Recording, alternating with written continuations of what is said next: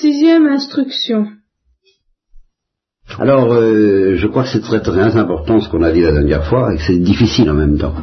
Donc je vais vous réinterroger pour que vous me disiez ce que vous en avez retenu, ce que vous en pensez, que petit à petit on voit à ce que vous arriviez à intégrer ça, parce que c'est pas la peine d'essayer de comprendre l'évangile, ni la religion chrétienne, ni même toute, aucune religion, si vous comprenez pas un peu ça, un peu au moins.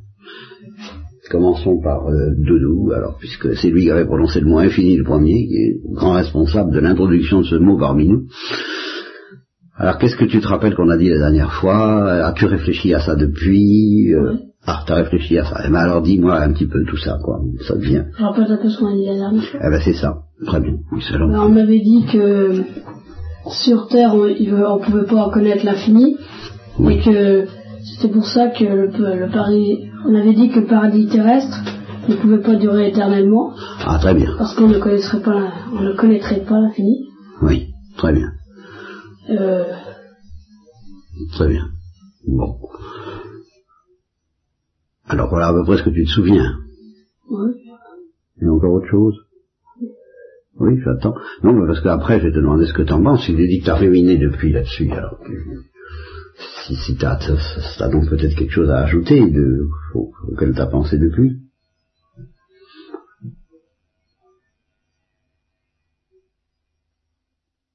On va, on va interroger les autres, puis ça te reviendra peut-être.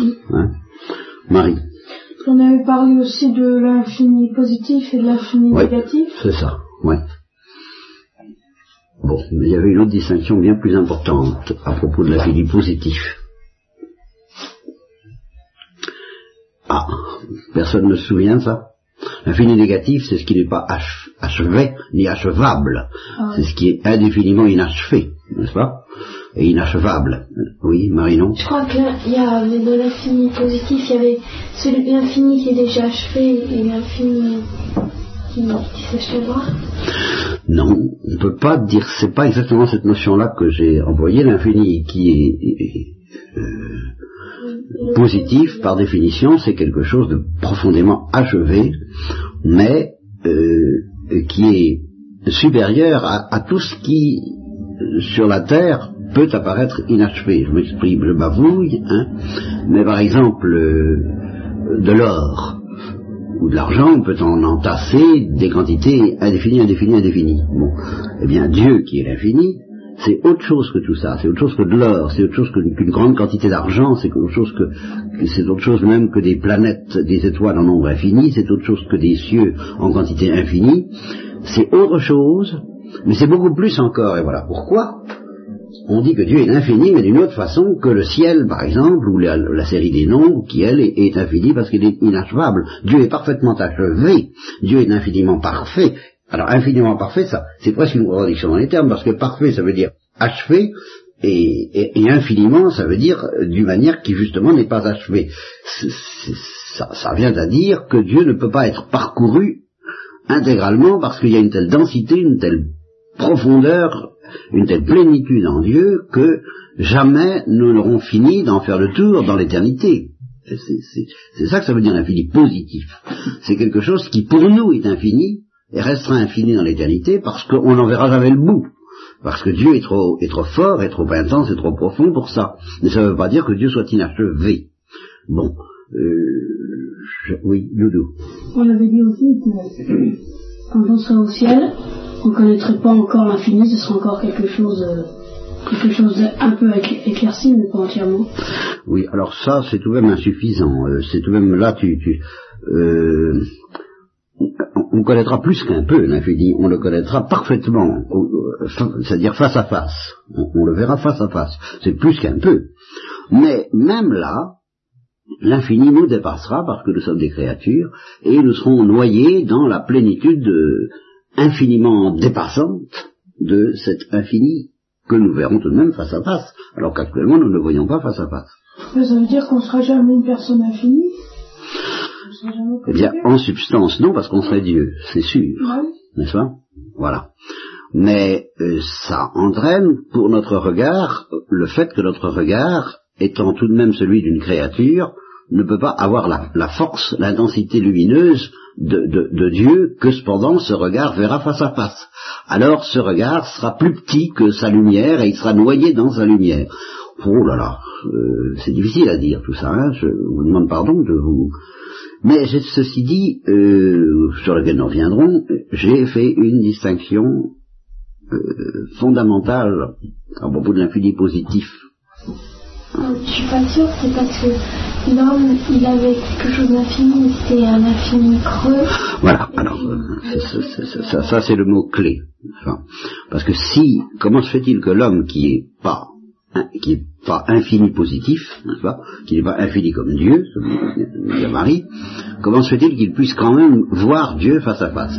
Eh bien parce qu'il y a quand même du côté de l'homme, et pas du côté des animaux, c'est ce qui fait la grandeur de l'âme humaine, ce qui fait, euh, donc, en chacun de nous, il y a quelque chose qui répond à l'infini de Dieu, mais en creux et qui s'appelle l'intelligence, et puis aussi l'amour, mais l'amour éclairé par l'intelligence, qu'il n'y a pas chez les animaux.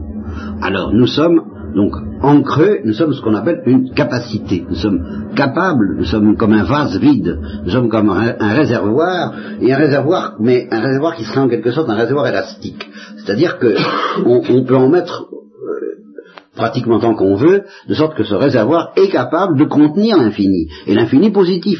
Nous sommes capables de contenir Dieu, nous sommes capables de recevoir Dieu, nous sommes capables de recevoir la lumière de Dieu, nous sommes capables de voir Dieu face à face. Un chien ou une huître, euh, quand vous traitez un traitez qu'une huître, c'est une manière de dire c'est pas capable de voir Dieu face à face. Parce qu'une huître ne peut pas voir Dieu face à face. Mais notez bien que n'importe quel imbécile, est quand même capable de voir Dieu face à face. C'est toute la différence entre un homme et un animal. Alors, je ne sais pas si ça vous dit quelque chose, ou si ça vous dit rien, et on va y rester tout le temps qu'il faudra jusqu'à ce que ça vous dise quelque chose. Euh, cette histoire-là, Claire a l'air perplexe. Peux-tu nous, nous exp- exprimer ta perplexité? Oui. Parce que là, je vais vous dire des choses là-dessus. Je vais vous en dire bien des choses. Seulement, j'ai besoin que ça, en- ça enclenche un peu, quoi. Ça te rend, il y a quelque chose qui te rend perplexe, là, devant ce truc-là. Quelque chose que tu, qui te surprend, ou qui te paraît douteux, ou qui te paraît pas évident, ou qui te paraît... Non. Enfin, t'as eu une mimique, là, enfin, ça, c'est dommage qu'on puisse pas enregistrer ça, on n'a pas encore la télé, la caméra pourra faire ça, tiens, si on avait une caméra. Non, on en mettrait un magnétoscope et puis on enregistrerait le catéchisme, pourquoi pas, ça, ça, on vous enregistrerait, vous, en train de répondre, alors on verrait la mimique de Claire, là. Ça, ça, ça serait une idée, tiens, ça vaudrait le coup de s'offrir une caméra pour pouvoir faire le catéchisme en, en vidéo. Hein. Pourquoi pas C'est pas, pas l'infini, mais au fond c'est un peu ça. Enfin, l'âme c'est une sorte d'écran. Voyez Et si vous mettez euh, l'écran, euh, un écran c'est ou, ou un écran en verre, mettons, comme un écran de télévision. Si vous le mettez dans le noir, ben il reste noir, il ne peut rien faire. Mais si vous vous faites traverser un cristal avec la lumière du soleil, le cristal devient aussi lumineux que le soleil, vous comprenez? Ben c'est ça un peu l'âme humaine, c'est une espèce de une espèce de cristal. Si elle est dans l'obscurité, si Dieu ne l'éclaire pas, elle est dans la nuit, elle ne produit aucune lumière.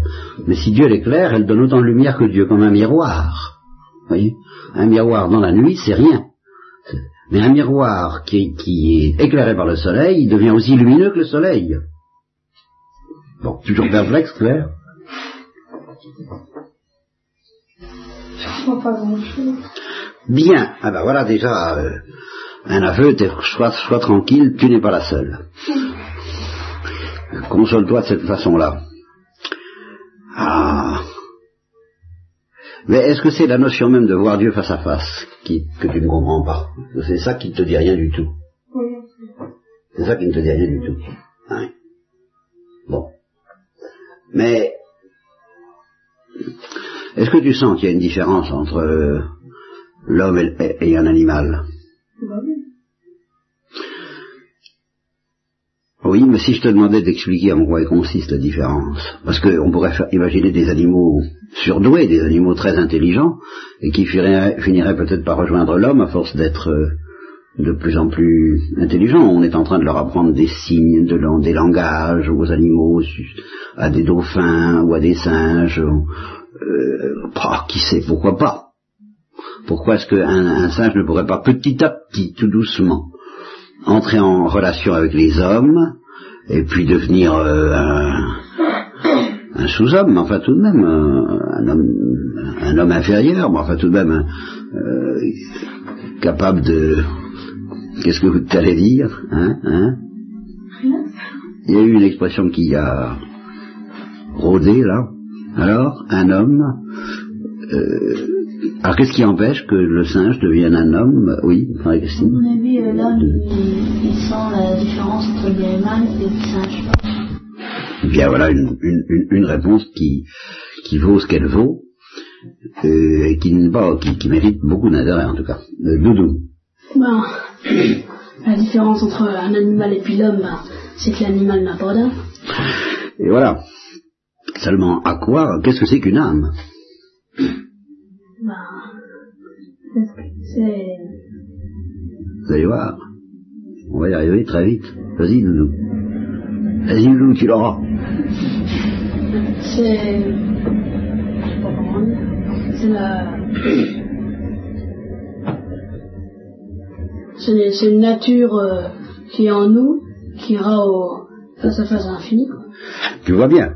Alors, euh, c'est pas seulement parce que je l'ai dit, je vais donner la parole à Marie tout de suite, mais vous voyez, euh, réfléchis bien, est-ce que tu peux faire l'économie de face à face à l'infini pour définir ce que c'est qu'une âme? Est-ce que tu peux définir ce que c'est qu'une âme sans faire appel à l'infini? Eh ben, je crois que non. Voilà, mon idée. Marie.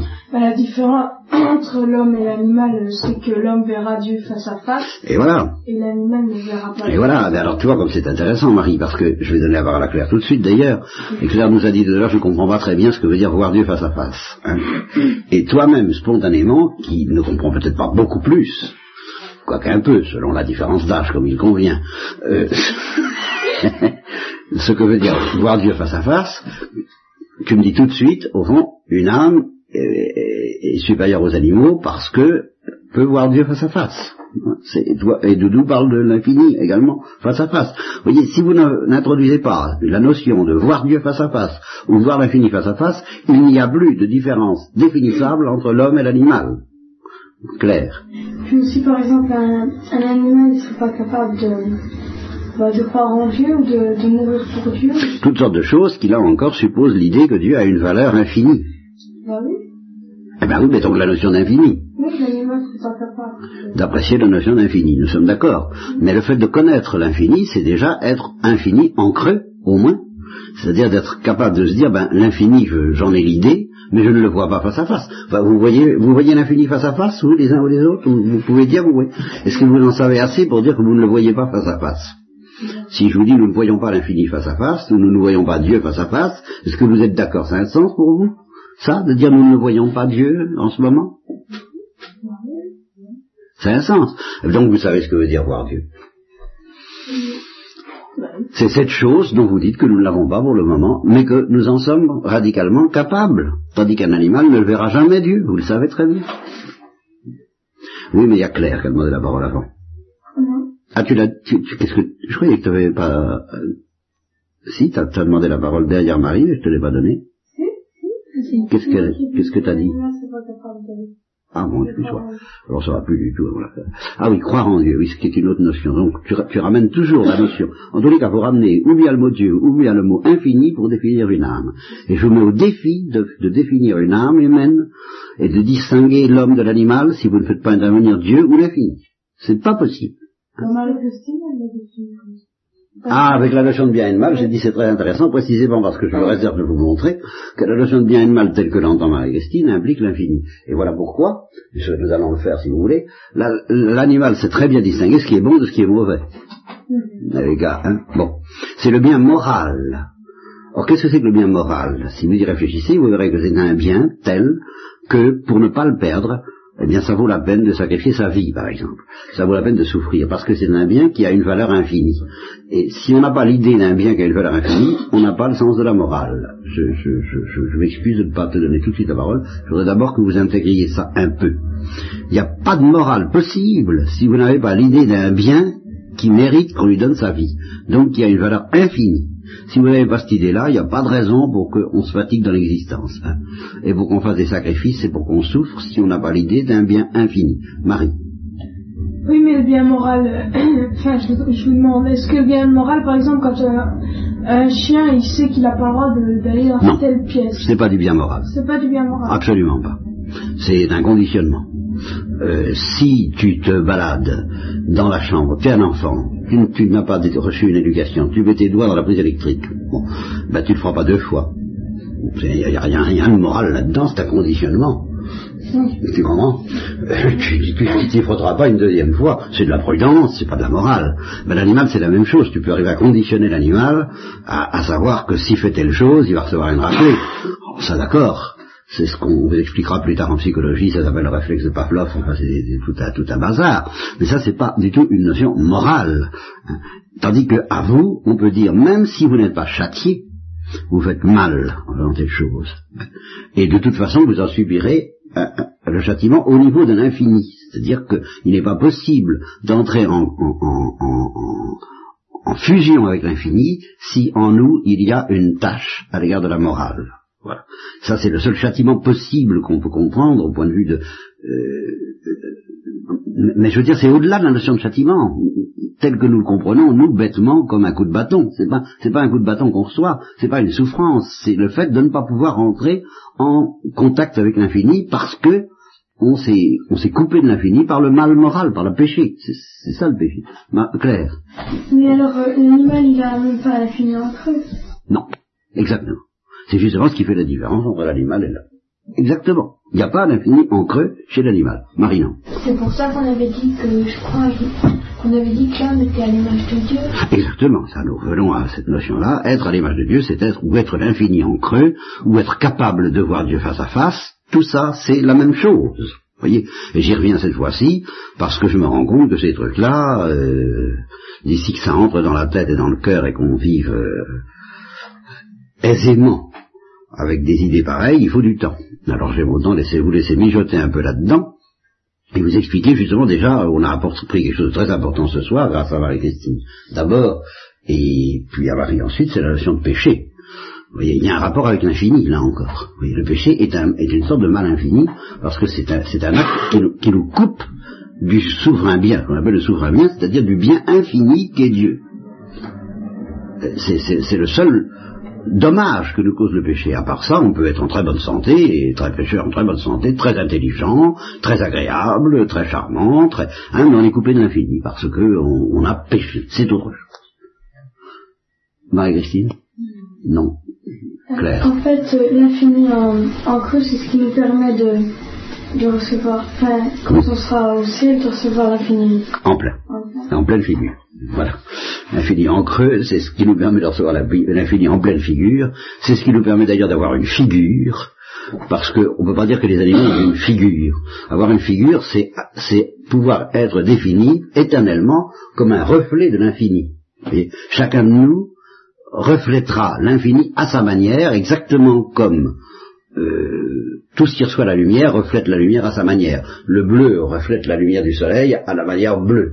Le vert à la manière verte. Vous voyez, chaque couleur reflète quelque chose de la lumière à sa façon. Eh bien, chacun de nous reflètera quelque chose de Dieu à sa façon. Mais ce sera Dieu tout entier qui sera en chacun de nous comme dans un miroir. Mais chacun de ces miroirs aura une coloration différente. Faux, faux, faux. Je... Oui, Pascal. Pour, pour, pour dire, pour parler de l'âme, on peut dire aussi que sur la, sur la terre, chaque personne, il a envie de, il a envie de l'infini, tandis que les animaux, ils en ont pas envie. Ah ben oui, euh, on, a, on a envie de l'infini même quand on n'en a pas une connaissance claire, et on peut normalement en avoir euh, envie, à, à condition a- normalement d'en avoir une certaine connaissance, au moins la connaissance en creux, dont je parlais tout à l'heure, et qui fait que vous dites, eh bien je ne vois pas l'infini. Ça, ça c'est c'est clair, je ne vois pas Dieu qui est infini, clair. Un, un frère athée, quoi. Il a pas, il a pas envie de l'infini. Ah, ça c'est un grand mystère. Il s'est il s'est coupé de la, du vrai chemin vers l'infini intellectuellement. Mais ceci dit, ça ne veut pas dire qu'il n'en a pas soif, c'est une autre question. Ça. Quelqu'un allait dire quelque chose à propos de ça. Ah ben, pas toujours. C'est c'est une grande question très difficile de savoir. Premièrement, peut-on, euh, à force de péché, éteindre en nous toute soif de l'infini, c'est une grande question, mais alors ça on verra ça plus tard. Et puis deuxièmement, les athées, au plan intellectuel, euh, est-ce qu'ils ont tendance à éteindre toute soif de l'infini en eux? C'est également une question importante.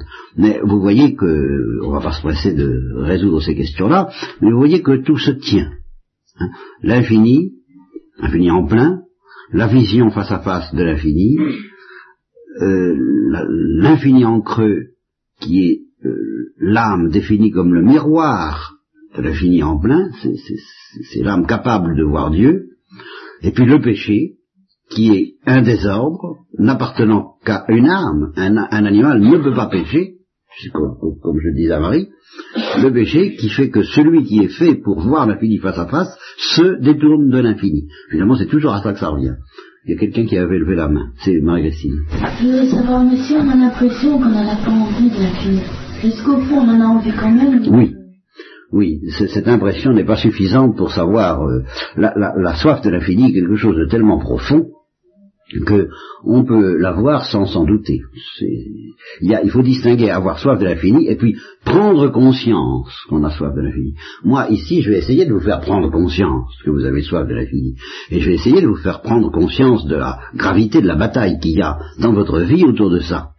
Mais de toute, mais on peut, évidemment, ça, signifierait rien que j'essaie de vous en faire prendre conscience si je ne pensais pas que vous en avez soif, même avant d'en avoir pris conscience. Ça, c'est sûr.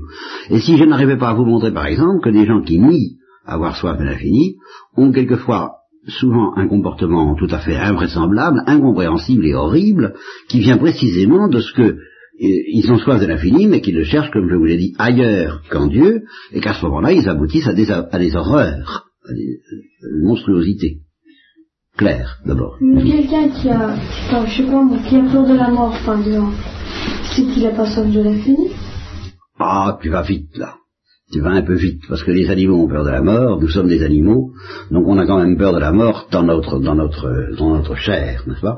Simplement, on peut savoir que la mort est un passage qui nous mènera vers l'infini, mais à ce moment-là, eh bien, on est un peu écartelé entre l'âme et le corps, si on peut dire, en gros, hein, si tu veux, l'intelligence qui sait que c'est le chemin pour aller vers Dieu, et qui dit bah, tant mieux, et puis le corps qui sait qu'en attendant, pour lui, c'est le chemin pour aller vers la poussière, et qui dit bah, tant pis. Hein c'est moins drôle. Marie Si les, je reparle de des gens qui disent qu'ils ont pas soif de l'infini.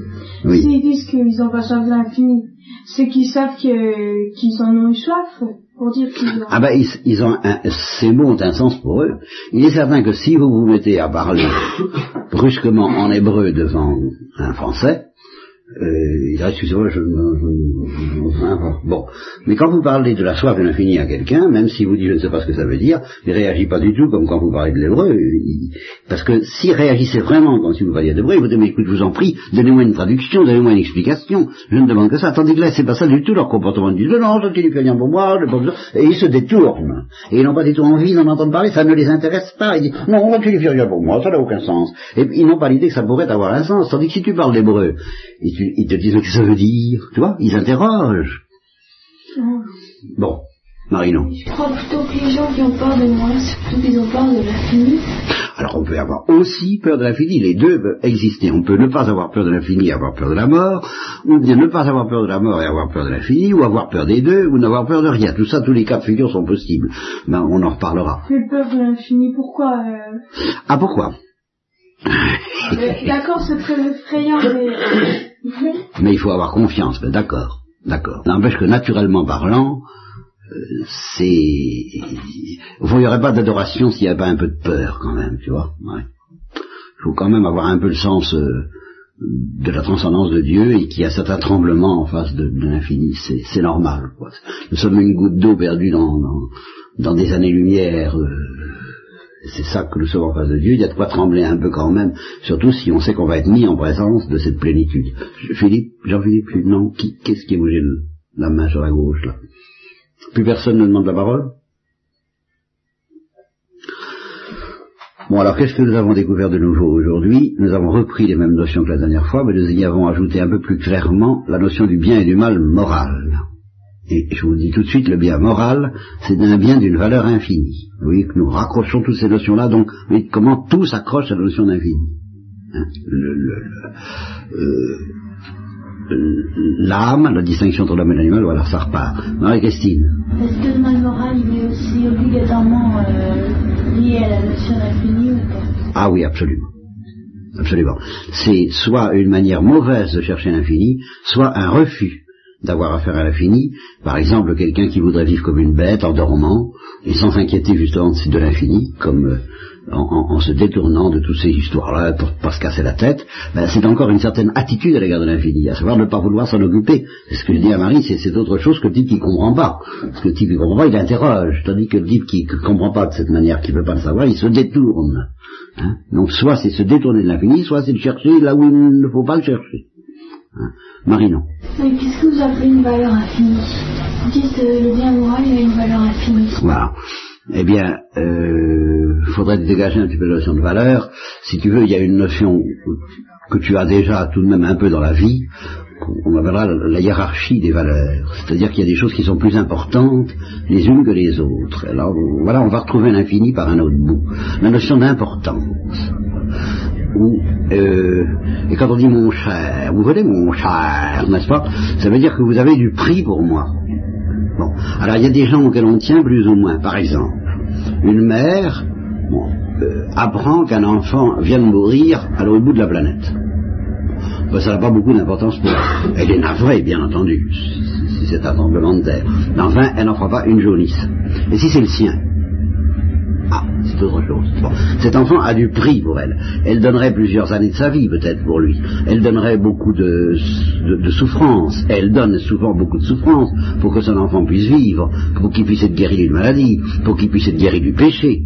Elle, elle fera beaucoup de choses pour son enfant, parce que cet enfant, c'est important pour elle. Il a une plus grande valeur, tu vois, que bah, l'enfant des autres. C'est normal. Est-ce que tu me suis? Oui. Bon, quand tu te marieras, si cette aventure t'arrive, ben, tu décideras que tel garçon a pour toi plus de prix que tel autre, et suffisamment de prix pour que tu lui donnes ta vie, ou que tu estimes va valoir, ma foi, un certain prix, elle aussi, n'est-ce pas? Et alors, mais, mais n'empêche que l'enfant, même pour sa mère, n'a pas une valeur infinie, et ne doit pas avoir une valeur infinie, car ce serait un péché qu'on appelle l'idolâtrie, justement. Seul Dieu a rigoureusement une valeur infinie. C'est-à-dire que seul Dieu doit être préféré à tout, sans aucune espèce de comparaison ni de discussion possible. Et alors c'est ça, le souverain bien, et c'est ça qui est la base du bien moral, parce que si tu ne plantes pas un bien qui mérite d'être aimé plus que tous les autres, et infiniment, et sans aucune mesure, sans aucune comparaison possible, eh bien, il n'y a pas de morale possible, parce que à ce moment-là, chacun est livré à ses goûts. Moi, ce qui me plaît, c'est la confiture de miel, moi, ce qui me plaît, c'est la tarte aux oignons. Bon, bah, chacun... tu comprends On ne peut se régler d'une manière absolue et, s'entendre d'une manière absolue sur ce qui doit être fait ou pas fait dans la cité, dans la vie sociale, que si pour chacun de nous, il y a un seul bien qui est une valeur absolue et que c'est le même. Et c'est pour ça que les hommes sont en guerre, c'est parce que justement ils ne sont pas d'accord sur le bien qui a une valeur absolue ou infinie. Ou ils, prétendent qu'il n'y en a pas, ou bien ils ne sont pas d'accord sur ce bien. Il n'y a qu'à voir comment les, Iraniens traitent les Américains de Satan, euh, etc. Bon, donc ils sont pas d'accord sur le souverain bien, sur le bien infini, c'est sûr.